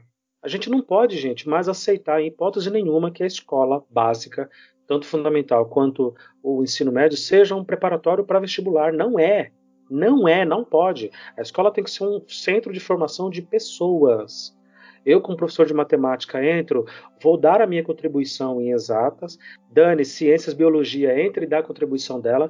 O Felipe, à frente de todos os professores e toda a coordenação da gestão, sabe, com todas a parte, toda a parte burocrática e a parte humana que ele tem que lidar, vai dar a contribuição dele para que esses alunos saiam melhores. Ah, mas se ele quiser ser advogado? Bom, se ele quiser ser advogado, ele vai fazer o que todo mundo faz: um cursinho intensivo para estudar leis e passar em concurso. Ah, mas se ele quiser passar na Polícia Federal, ele vai fazer o que todo mundo faz: um cursinho intensivo para passar na Polícia Federal. A gente não vai aprender isso na escola básica. Na escola básica, a gente vai fazer formação humana. Humana. Eu já disse aqui mais de uma vez que eu me sinto um idiota toda vez que eu tenho que ensinar logaritmo, equação de segundo grau, quando eu tenho que ensinar é, tabela trigonométrica, porque eu sei que na prática isso vai fazer muito pouca diferença na vida dele. Vai fazer naquele momento, para ele passar na prova, entregar um trabalho, passar de ano e só. Mas para o resto da vida não vai fazer diferença. Então a gente precisava de uma vez por todas, modificar a escola. Se não dá para fazer de uma vez, se não dá para fazer uma revolução, que se faça aos poucos, que pegue uma escola polo, que pegue uma escola modelo e a gente faça experimentos e, e veja o que dá certo, o que dá errado, mas fazer uma formação humana. Se a gente ficar nessa maluquice de formar aluno para fazer teste, para fazer vestibular, para fazer ENEM, para fazer prova, para ir para a faculdade, a gente vai continuar falindo miseravelmente. Que é isso que a gente faz. O Charlie sofreu na escola que ele teve. A gente acompanhou ali o primeiro ano né, do ensino médio dele, do high school. Uh, não sabemos como é que serão os próximos. Uh, provavelmente ele vai estar um pouco mais forte, porque ele tem ali o apoio da família que se aproximou, ele tem o apoio da Sam e do Patrick, e eu torço para que ele tenha bons anos à frente, até terminar também e finalmente ir para a faculdade. Uh, inteligente ele é, capacidade ele tem. E se ele quiser para a faculdade também, né? Porque não necessariamente. Mas eu tenho inúmeras outras histórias não tão boas de pessoas que não foram tão felizes na escola, que tiveram casos de bulimia, como a Dani está falando, que ela conhece pessoas que fizeram para manter um padrão e não foram tão felizes. De amigos que não foram tão felizes. Amigos que tinham problemas simples, às vezes de gagueira, às vezes de, de também não se aceitarem. Então, assim, esse filme ele, ele, ele mergulha fundo no humano. A gente está abordando aqui na escola pública porque a gente gosta disso, né? Do humano. Aliás, é por isso que nós somos professores. Mas a escola precisava, de uma vez por todas, se preocupar com a parte humana, com a formação do humano. E aí cada professor na sua área dá a sua contribuição. Se ele vai entender a, a mitocôndria da célula, se ele vai entender é, quanto que é seno ou cosseno de 90 graus, que se dane. Talvez ele entenda, talvez ele não entenda, mas ele vai sair um ser humano muito melhor dali.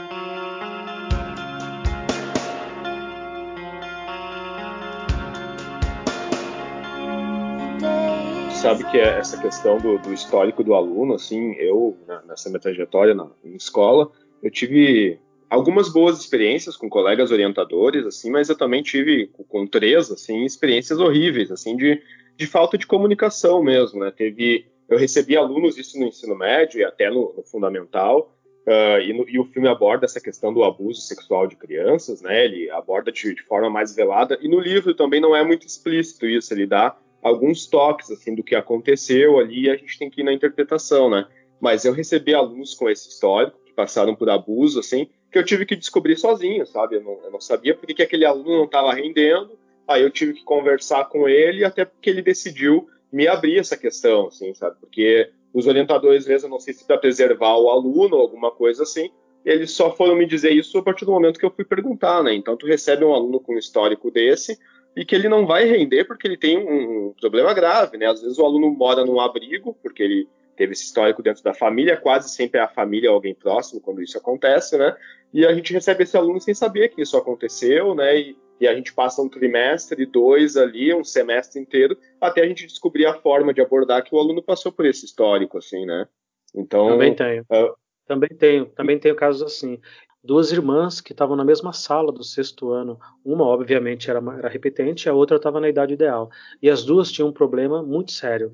Eu tinha uma psicopedagoga que apoiava a gente na escola e eu pedia para ela não me contar. Eu fazia o caminho inverso. Não me conta agora, de cara, quem são os alunos que têm problema muito sérios, porque eu prefiro sentir um pouco a sala e partir levando naquela pegada de que nem todo mundo vai tirar 9 e 10, nem todo mundo vai entender tudo, mas eles vão evoluir. Esse aluno entende 3, se ele chegar em 5, para mim ele evoluiu. Ah, ele entende 6,5. Opa, chegou em 8, evoluiu.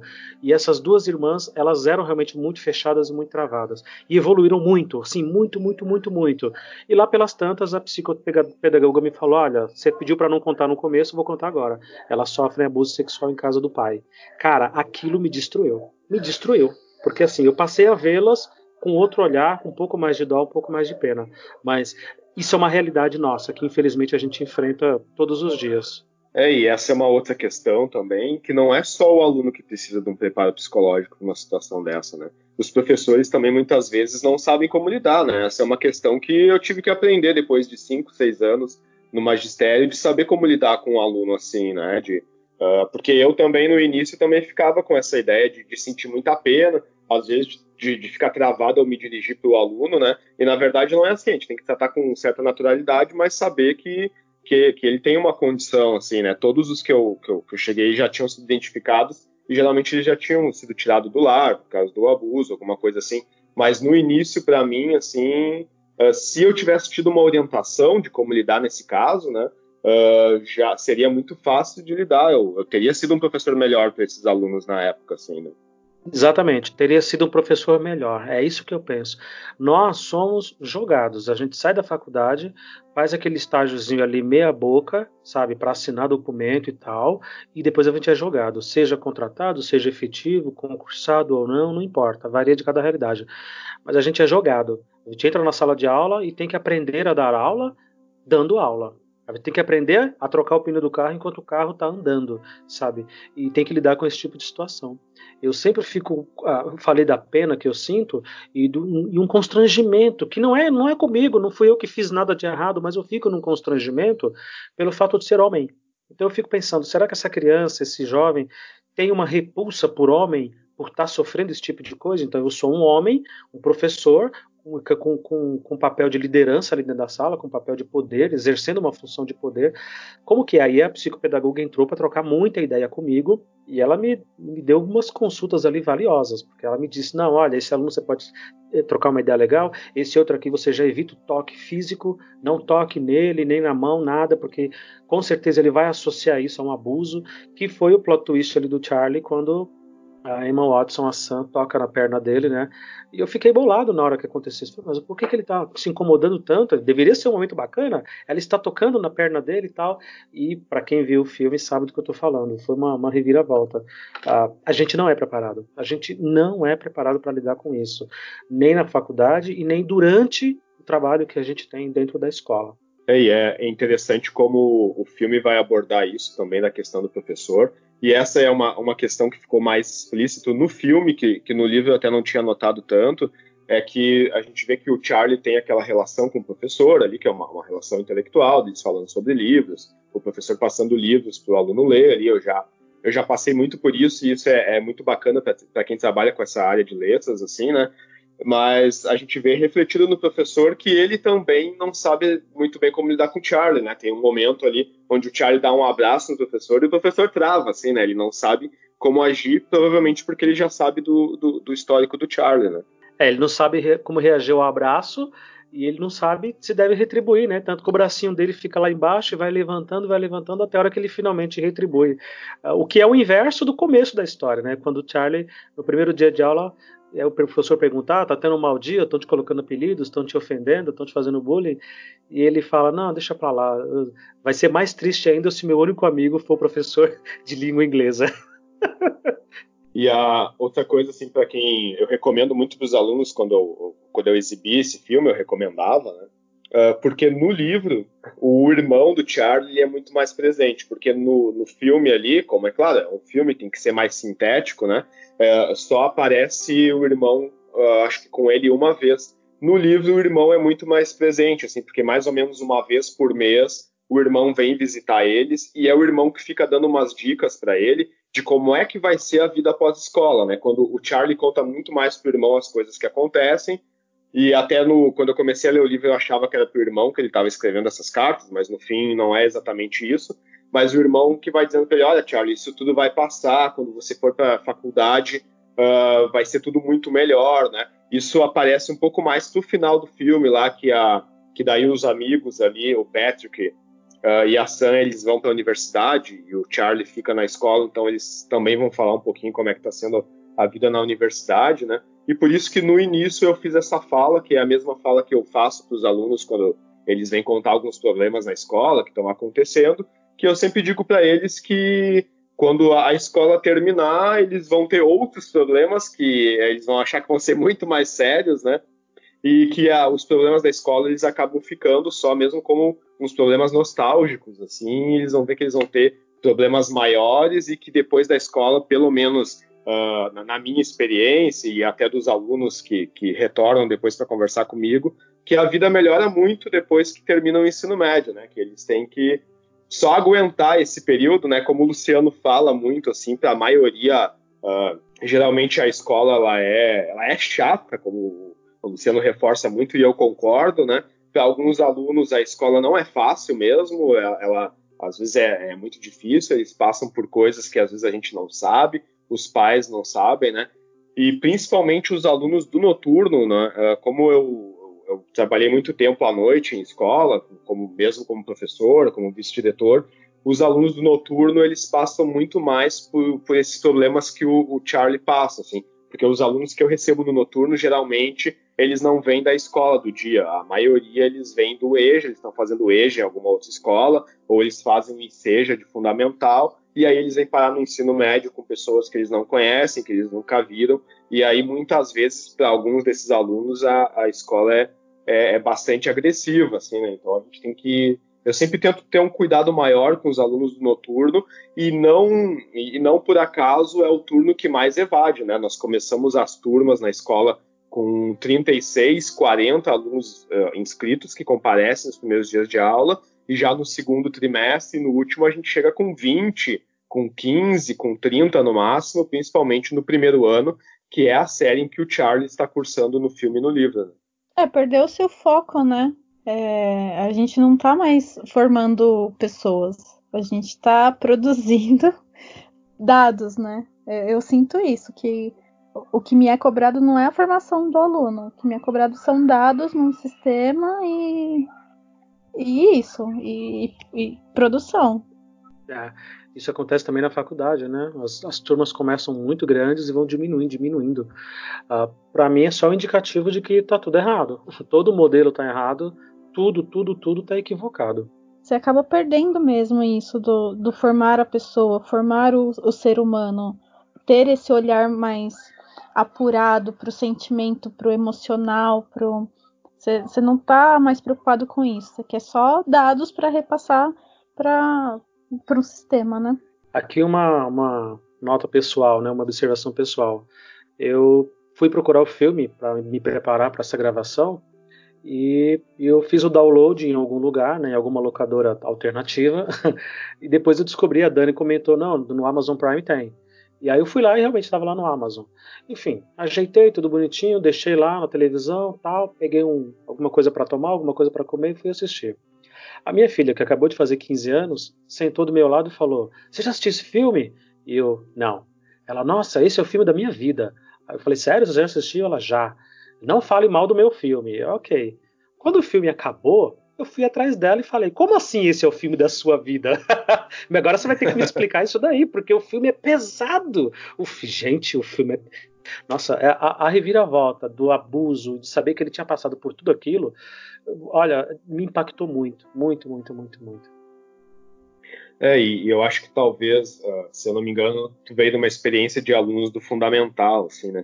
E eu acho que quando a gente uh, ainda trabalha com fundamental e assiste esse filme, a gente acaba conectando mais essa questão da criança e tudo. Eu, como assisti ele muitas vezes, assim, aí eu fui tendo visões diferentes nas outras vezes que eu assisti. Na primeira eu também fiquei impactado com essa questão do abuso e da morte, né, da questão da tia dele, o que aconteceu, também a questão que acontece com, com o amigo dele ali, né, eu também fiquei muito impactado. Depois eu comecei a assistir com um olhar mais otimista, assim, eu comecei a prestar mais atenção nas partes mais otimistas, assim, de que me parece que ele, o filme ele vai terminar num tom mais otimista, apesar de tudo o que acontece ali, apesar de que ele termina com um tom mais agridoce, assim, né? Não é um tom totalmente feliz, mas também não é um, um tom totalmente deprê, assim. Na primeira vez eu até fiquei com essa visão, assim, de, de mais de deprimida, assim mesmo, para baixo, mas nas outras vezes eu consegui ver o, o lado positivo do, do filme, assim. E eu acredito que os adolescentes e os adolescentes que não têm tanto problema para se identificar com a parte mais deprê do filme, eles acabam também assistindo com uma, com uma visão mais otimista. Assim, geralmente a maioria dos alunos, quando eu debatia sobre o filme, eles ficavam com uma visão mais otimista, né?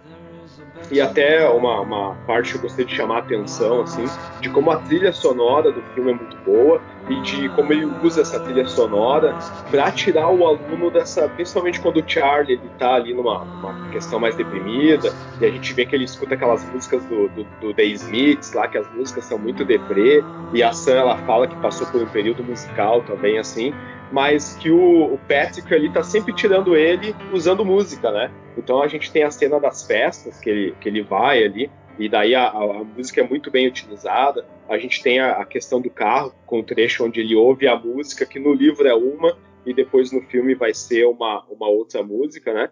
Mas eu queria aproveitar também para indicar, assim, uh, para quem não tem tempo para ler o livro agora, eu gosto de indicar outros podcasts que tiveram uma outra visão, um outro papo, né? Então, se vocês forem lá no site do Brainstorm 9, do B9, existe um podcast que é o Caixa de Histórias e eles, e eles fizeram um episódio sobre o livro e falando um pouquinho daí sobre o filme.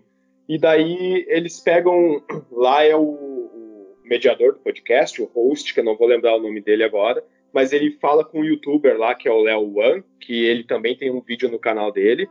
E eles vão falar sobre masculinidade tóxica.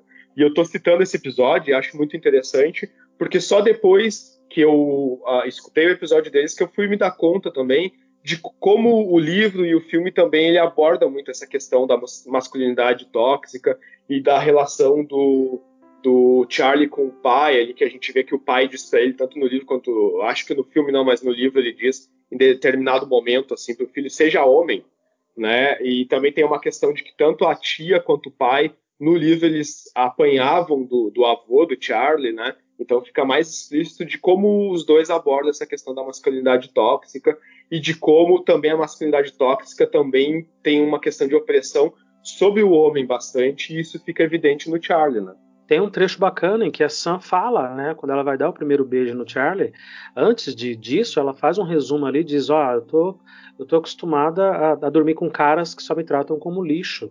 Uh, pô, ela é uma adolescente, assim como ele, né? Tudo bem, ela tá dois anos à frente, três anos à frente, porque ela já tá se formando, né? Ela tá indo para embora ela faz esse comentário assim forte, mostrando como que as pessoas não a ouviam também, que foi a leitura que você fez no início de que o Charlie estava escrevendo para esse leitor, para esse ouvinte, para esse espectador que provavelmente somos nós, e ele agradece isso que bom que você me ouve, que bom que você não quer só me levar para a cama, não quer só dormir comigo, não quer só tirar proveito. É, que bom que você me ouve. E a Sam comenta isso, né? Eu fui para a cama várias vezes com caras que só queriam isso, né? Me deixei me levar por esse tipo de coisa. É, e eu acho que nessa questão da masculinidade tóxica tem uma passagem também do filme que eu fiquei bem bem assim chocada que é a questão do Patrick com o Brad, que o pai do Brad acho que encontra eles em algum local e acaba batendo no Brad e aí o Brad reproduz essa esse comportamento de machão na escola quando o Patrick passa por ele no refeitório. Não sei se vocês se lembram dessa passagem, mas e aí o Brad começa a encarar o Patrick e, e o Patrick fica muito mal com isso, né? E aí volta na, na fala que acho que foi o professor que fala pro Charlie do aceitar o amor que imagina merecer, né? Do Patrick aceitar esse amor do Brad, porque ele imagina que é o que ele merece e, e ele fica com aquele sentimento depois, né? As pessoas aceitam o amor que elas acham merecer, né? Uh, isso vale para a vida inteira. Para você que está nos ouvindo, que ainda é adolescente, por algum motivo chegou nesse episódio, pelo filme, pela história, e está ouvindo aqui professores falando da sua experiência, da sua realidade, uh, saiba que isso é uma, uma lição para a vida inteira. A gente sempre acaba aceitando o amor que a gente acha que merece. Não, eu mereço isso aqui, eu não mereço mais do que isso, eu não tenho condições de merecer além, né? É, cara, é, é, muito foda. É uma, é uma história tanto essa questão que a Dani colocou, ela, ela é muito importante, assim, porque a gente falou sobre a comunidade LGBT, agora eu citei sobre masculinidade tóxica, né? E é, essa questão do personagem do Brad, então, é, é muito mais uh, explícita nisso, né? Porque o Patrick, ele, ele é um menino gay e ele tem uma identidade mais feminina, assim, e ele expressa isso, né? Ele tem um orgulho em expressar isso. Mas agora já o personagem do Brad ali, que ele é aquela questão do do jogador de futebol americano, e isso é muito forte nas escolas americanas, né? Porque eles têm essa corrente. É quase a mesma coisa que a gente tem com os jogadores de futebol aqui, Só que, claro, que na escola a gente não tem tanto a questão do financiamento, de que eles vão para uma universidade porque eles jogam no time de futebol, isso a gente não tem, e a gente vê o quanto é, é mais difícil para ele, e ele acaba ter que jogar esse jogo, assim, né, de inclusive deixar os amigos serem violentos com o namorado, assim, e de apanhar do pai por causa disso, né, e como o Luciano falou, de como esse filme tem muitas camadas, né. Até tem um filme mais antigo que vocês devem ter assistido, uh, que é que lembra um pouco esse, só que como é um filme dos anos 80, ele é mais datado, que é o Clube dos Cinco, né? Até eu vi muitas críticas, muitas pessoas comparando esse filme com, com o Clube dos Cinco e como ele, ele evolui, assim, ele consegue abordar muitas outras questões.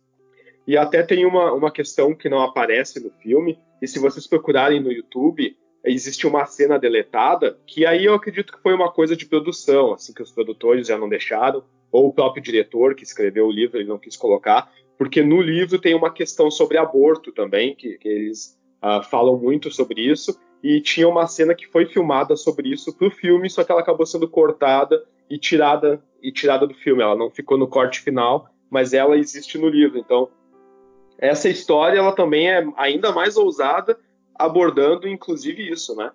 Era só que faltava a parte do aborto, né? Porque tem droga, tem abuso infantil, tem abandono parental, tem é, é, agressão, tem violência, tem pressão psicológica, tem tudo, né? Tem tudo. E tem os adultos, repito, sempre deixados à margem, né? Os adultos não são o mais importante ali, embora devessem ser, né? Devessem ser eles o agente de transformação. Eles deveriam estar sempre, sabe, tutelando mesmo os filhos ali, no bom sentido, para garantir que eles tivessem uma experiência de vida melhor tanto os professores quanto os pais. E não é isso que acontece. Não é isso que acontece. Até o bom professor, o que ele exerce um papel, para minha surpresa, até bem pequeno no filme, o de língua inglesa, ele não, não, não, interfere além daquele quadrado ali, além do que ele pode fazer, além do que ele.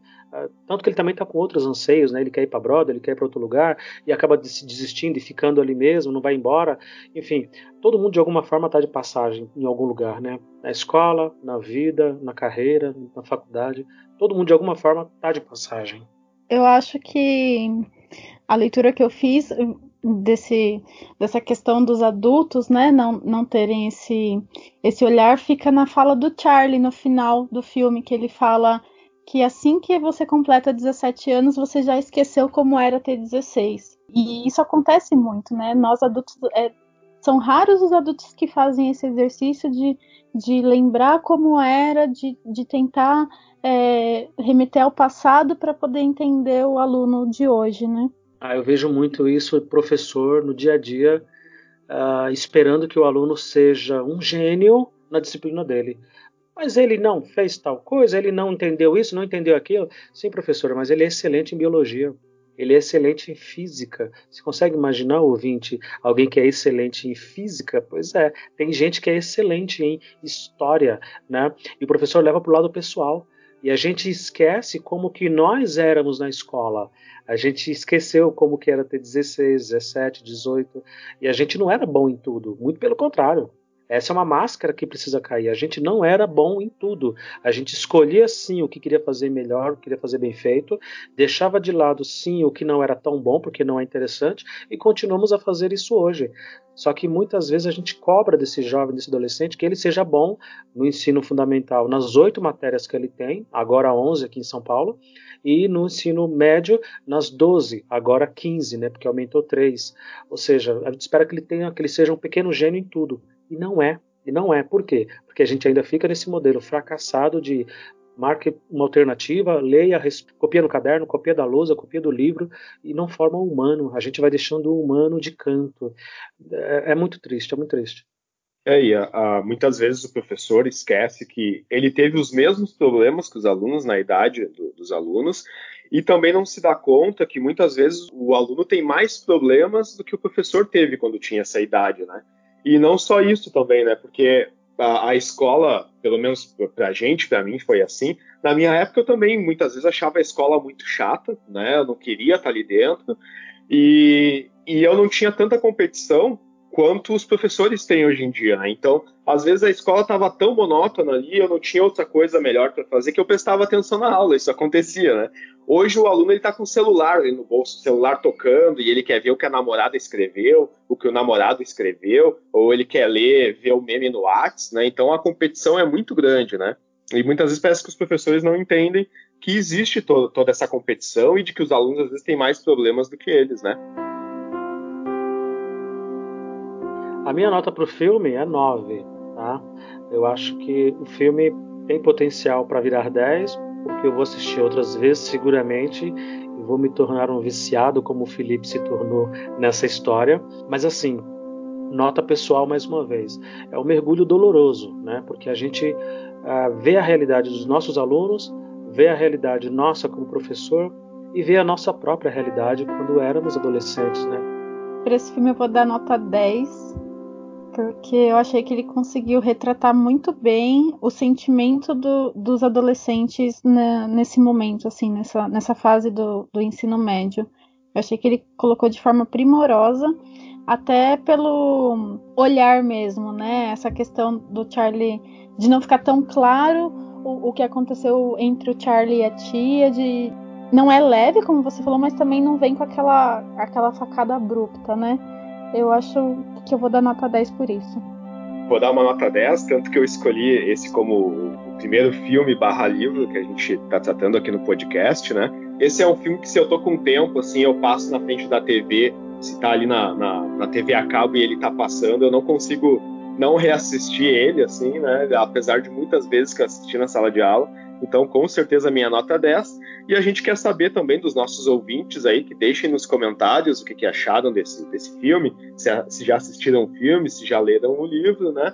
E também podem nos dar sugestões, eu acho, para a gente tratar em, em outros episódios aí.